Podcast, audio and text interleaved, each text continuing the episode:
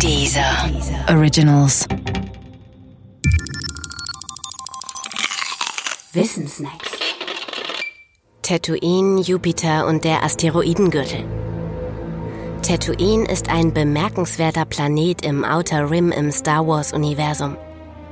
Heimat nicht nur von Jabba dem Hutten und der legendären Moss Eisley Kantina, sondern auch von Luke Skywalker.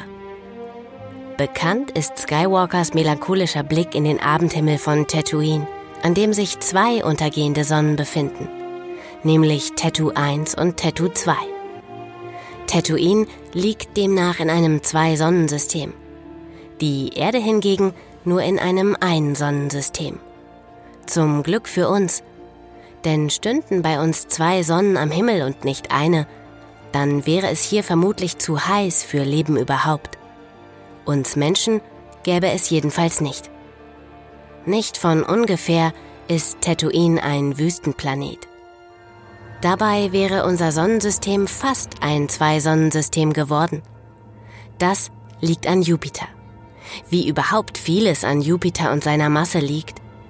Jupiter ist ein Riesenplanet und hat ungefähr 320 mal mehr Masse als die Erde und 2,5 mal so viel wie alle anderen Planeten zusammen. Das ist zwar schon eine ganze Menge, doch es reicht zum Glück noch nicht aus, um eine Kernfusion zu starten. Sterne entstehen nämlich aus Gaswolken.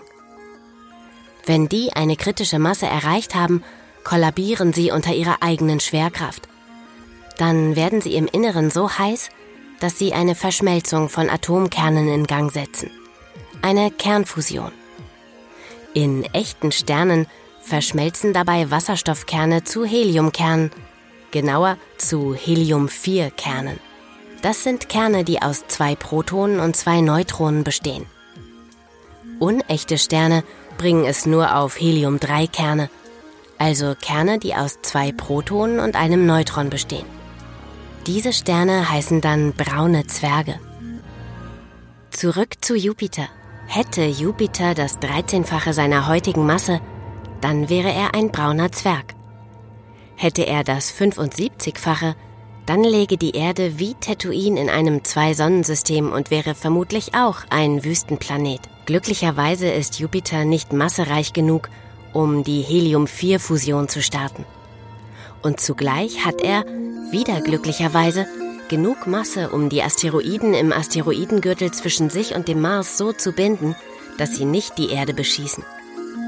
Das ist schon ein bemerkenswerter Planet, dieser Jupiter.